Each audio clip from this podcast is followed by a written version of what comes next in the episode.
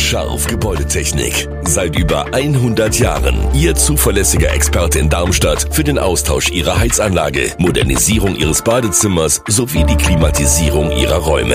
Erwarten Sie mehr von uns, als Sie es gewohnt sind. Scharf Gebäudetechnik.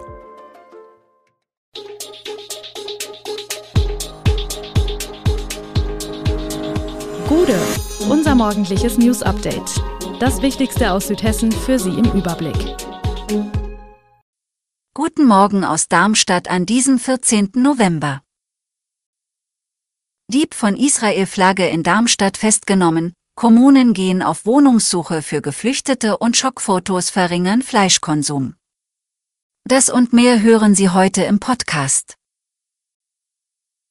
Vergangene Woche wurde in Darmstadt gleich zweimal die Israel-Flagge gestohlen, die von der Stadt auf dem Luisenplatz aufgehängt worden war. Wie CDU-Ordnungsdezernent Paul Wandre mitteilt, wurde mittlerweile einer der Fahnendiebe festgenommen. Damit die Fahne mit dem Davidstern nicht ein weiteres Mal geklaut werden kann, nutzt die Stadt Darmstadt jetzt den 34 Meter hohen langen Ludwig, um in großer Höhe die Flagge Israels zu hissen. Die Flaggendiebstähle waren nicht die einzigen antisemitischen Straftaten, die vergangene Woche in Darmstadt begangen wurden, in der Nacht zum Mittwoch, dem Vortag des 85. Jahrestags der Pogromnacht, hatten Unbekannte die Scheiben des Starbucks-Cafés am Luisenplatz mit antisemitischen Parolen beschmiert. Auch das ist ein Fall für den Staatsschutz. Der Magistrat hat kürzlich den Bebauungsplan S26 für das Ludwigshöhviertel in Darmstadt verabschiedet, was den Startschuss für die Bauarbeiten im Quartier gibt. Interessant ist, dass die Baumaßnahmen bereits begonnen haben, da sie den zukünftigen Festsetzungen des Plans entsprechen.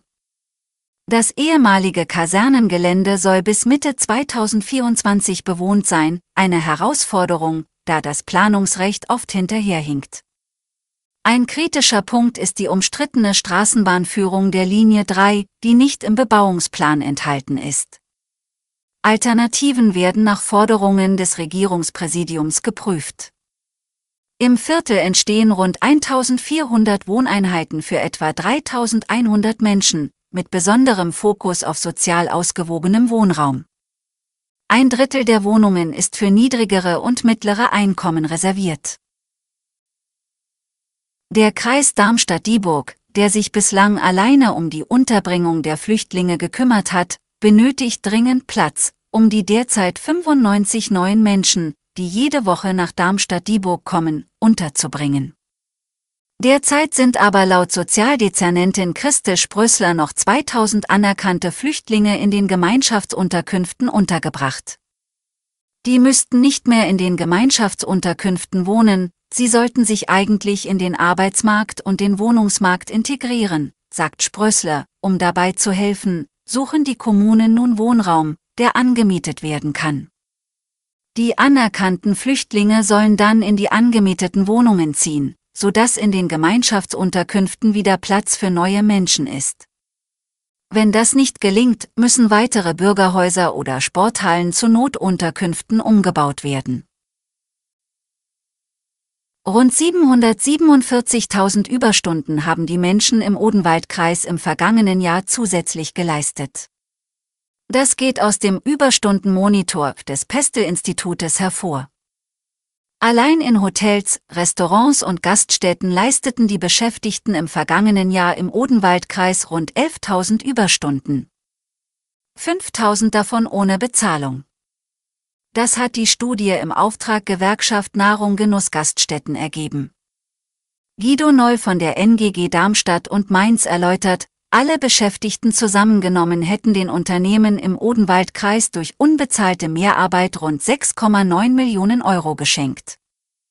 Zurückzuführen sei das auf den akuten Fachkräftemangel in der Branche. Die gute Nachricht vorweg, beim Kinderarzt gibt es aufgrund des Namens keine Diskriminierung, wenn es um die Terminvergabe geht. Anders sieht das hingegen laut einer Studie bei Hausärzten, Dermatologen, Radiologen und Psychotherapeuten aus. Hier erhalten Patienten mit türkischen oder nigerianischen Namen deutlich seltener positive Antworten auf Terminanfragen als Personen mit deutschen Namen. Das geht aus einem Experiment hervor, da für die aktuelle Rassismusstudie des Deutschen Zentrums für Integrations- und Migrationsforschung durchgeführt wurde. Dafür wurden Terminanfragen an knapp 6800 Arztpraxen gestellt.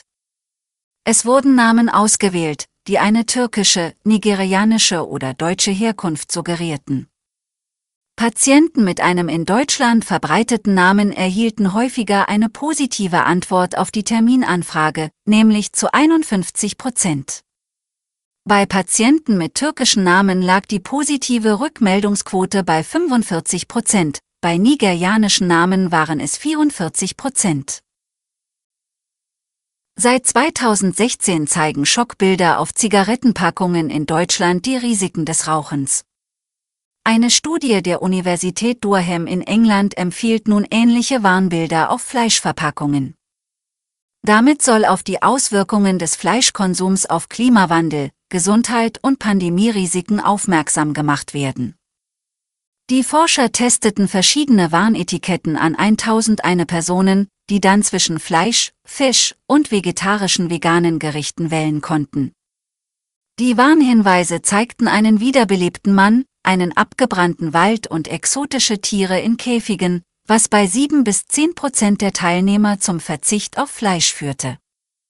Der Fleischkonsum in Deutschland ist bereits rückläufig, mit einem Pro-Kopf-Verbrauch von etwa 70,8 Kilogramm in 2022. Alle Infos zu diesen Themen und noch viel mehr finden Sie stets aktuell auf www.echo-online.de.